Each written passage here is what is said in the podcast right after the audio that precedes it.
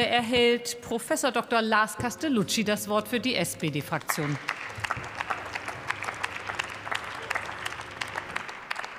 Vielen Dank, sehr geehrte Frau Präsidentin, liebe Kolleginnen und Kollegen, äh, werte Gäste. Äh, Frau Lindholz, äh, die Landtagswahlen stehen bevor und die Migrationspolitik wird wieder entdeckt von der Unionsfraktion. Es ist sehr vorhersehbar. Ich bin ja schon froh, wenn Sie keine Unterschriftenlisten wieder auslegen, wo man gegen Ausländer unterschreiben kann. Aber ich, ich bin in der Sache, will ich Ihnen sagen, auch Herr Frey, wenn Sie das nicht ertragen mit den 16 Jahren. Wir mussten in den letzten Jahren mit Ihnen regieren. Und Innenpolitik unter CDU-Führung hat dazu gesorgt, dass wir ein Bundesamt für Migration und Flüchtlinge hatten, das schon überfordert war, als noch gar keine Flüchtlinge nach Deutschland gekommen sind. Und damit mussten wir dann in der Krise von 2015 starten. Sie haben das völlig vernachlässigt. Stillstand auf der europäischen Ebene und dazu ausgrenzende Debatten in Deutschland, ausgrenzende Debatten, die Migration als die Mutter aller Probleme oder der Islam, der nicht zu Deutschland gehört, obwohl wir doch in diesem Land auf Zusammenhalt angewiesen sind angesichts der Herausforderungen, in denen wir sind, haben haben Sie immer spalterische Reden hier in diesem Parlament mitgehalten. Und ich bin froh, dass diese Art von Führung hier jetzt mal abgelöst worden ist. Schauen wir mal auf die Führung der Union. ist gerade abwesend was uns immer das jetzt gerade sagen soll. Na, Sie haben diese Debatte hier beantragt. Sie haben diese Debatte hier beantragt. Am Wochenende hatten wir Wahlen in Italien.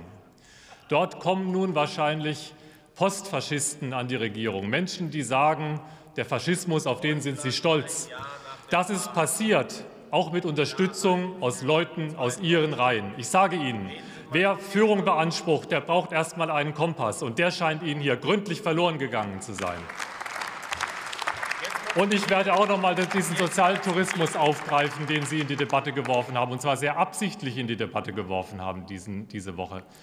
Ich sage Ihnen klar, das können Sie Herrn Merz ausrichten. Seine halbherzige Entschuldigung, die wird nicht akzeptiert denn es war eine kalkulierte Überschreitung einer Grenze, wie wir sie sonst nur aus dieser Reihe erleben.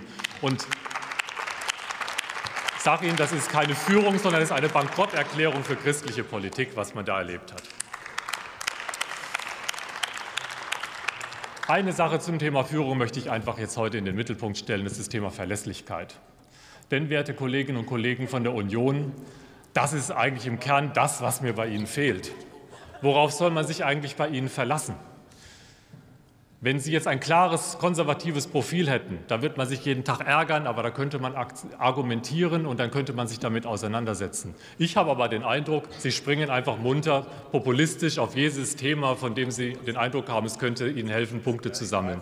Und das ist unzureichend. Führung braucht Verlässlichkeit. Und deswegen macht diese Regierung das, was sie vorher angekündigt hat. Deswegen sorgen wir für stabile Renten.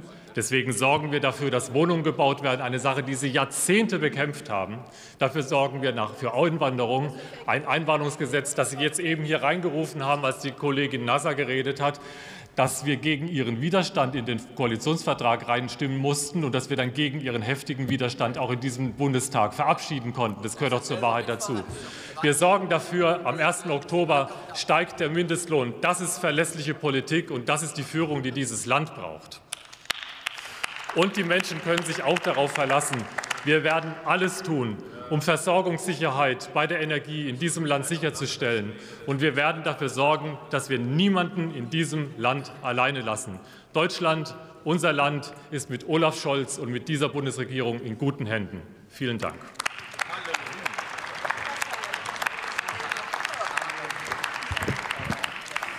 Liebe Kolleginnen und Kollegen,